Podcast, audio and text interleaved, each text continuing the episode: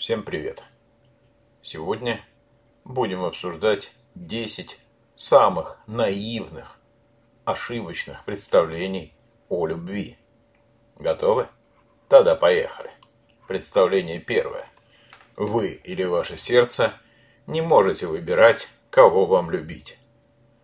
Это большая ложь. Точно так же, как вы можете выбирать, что вам кушать, а что не кушать, вы можете выбирать, кому отдавать свою любовь. Любовь не входит в число вещей вне нашего контроля. Возможно, вы не сможете устоять перед тем, чтобы кого-то спонтанно привлекать. Но вы можете остановить превращение своей влюбленности в любовь, которая требует много обязательств.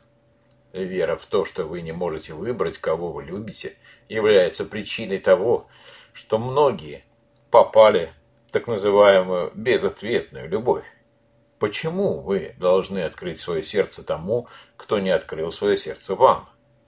Вы должны любить себя, чтобы оставаться в безопасности. Второе наивное утверждение заключается в том, что многие считают, будто первая любовь самая сильная. Первая любовь, вторая любовь или любая другая любовь не может быть сильнейшей любовью. Самая сильная любовь – это та, во что вы вкладываете все свое время, усилия и ресурсы. Независимо от того, какую позицию это чувство занимает в вашем списке отношений.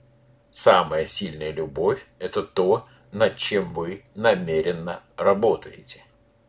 Третье наивное утверждение. Во всем мире для вас создан только один человек. Это слишком примитивно, чтобы быть правдой. Помимо вас в мире более 7 миллиардов человек. Маловероятно, что только один из этих людей является вашей родственной душой. Четвертое утверждение. Некоторые люди созданы, чтобы дарить любовь и никогда не получать любовь взамен. Прежде всего, это нечестное утверждение. В нем говорится, что некоторые люди могут любить других, но не могут быть любимы взамен, что само по себе несправедливо. Это ложь, которая сделала многих жертв оскорбительных и токсичных отношений. Столько, сколько вы можете дать любви, вы также имеете полное право получить взамен. Не стесняйтесь уходить от любых отношений, где вас не любят так, как вы того заслуживаете. Пятое утверждение. Вы можете любить кого-то так сильно, что никогда не сможете полюбить другого человека. Мы о чем говорим? О любви или об одержимости? Любовь – это не одержимость. Вы должны быть в состоянии отпустить кого-то, когда отношения не работают для вас, и быть в состоянии открыть свое сердце кому-то еще. Если вы этого не можете, вполне возможно, вам нужна помощь. Одержимость – это крайность, которая не предвещает ничего хорошего для вас и, может быть, даже для вашего партнера. Следующее наивное утверждение, что секс – это и есть любовь. То, что вы и ваш партнер не можете держать руки подальше друг от друга, не означает, что вы оба любите друг друга. Или то, что вы должны быть вместе. Секс – это форма удовольствия, которую можно получать в любви или вне ее.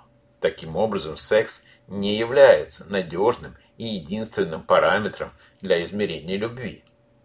Такие качества, как приверженность, доверие, уважение, жертвенность, поддержка, терпимость и так далее. Вот и более эффективные и более наглядные показатели того, что между вами присутствует любовь. Однако это не означает, что сексуальное влечение не является важной составляющей ваших отношений. Еще одно утверждение. Хороших людей катастрофически мало – поэтому лучше согласиться на то, что есть. Это тоже ложь, и эта ложь привела многих женщин к токсическим отношениям. Хороших людей немало. Вы должны правильно позиционировать себя. чтобы хороший человек нашел вас. А также вы должны быть достаточно умны, чтобы вами не манипулировали. Запомните, хорошие мужчины тоже хотят хороших женщин. Если вы предназначены друг для друга, вы всегда будете вместе. Так звучит очередное наивное утверждение. Даже если вы предназначены друг для друга и не стремитесь быть вместе, ваши отношения потерпят неудачу. За исключением тех, чьи браки были заключены третьими лицами, я имею в виду родителями или какими-то другими людьми, люди, которые встречаются и оказываются вместе, это те люди, которые должны работать над тем, чтобы оказаться вместе и строить свои отношения. Следующий пункт. Любовь – это все, что нужно, и по большому счету вполне достаточно, чтобы она развивалась сама. Еще одна наивность. Отношения требуют большего, чем просто любить друг друга. Любовь является лишь отправной точкой для отношений. Она может стать прочной основой, когда к ней добавляется ваше сознательно потраченное время, ваши усилия, ваши ресурсы, ответственность, зрелость и так далее.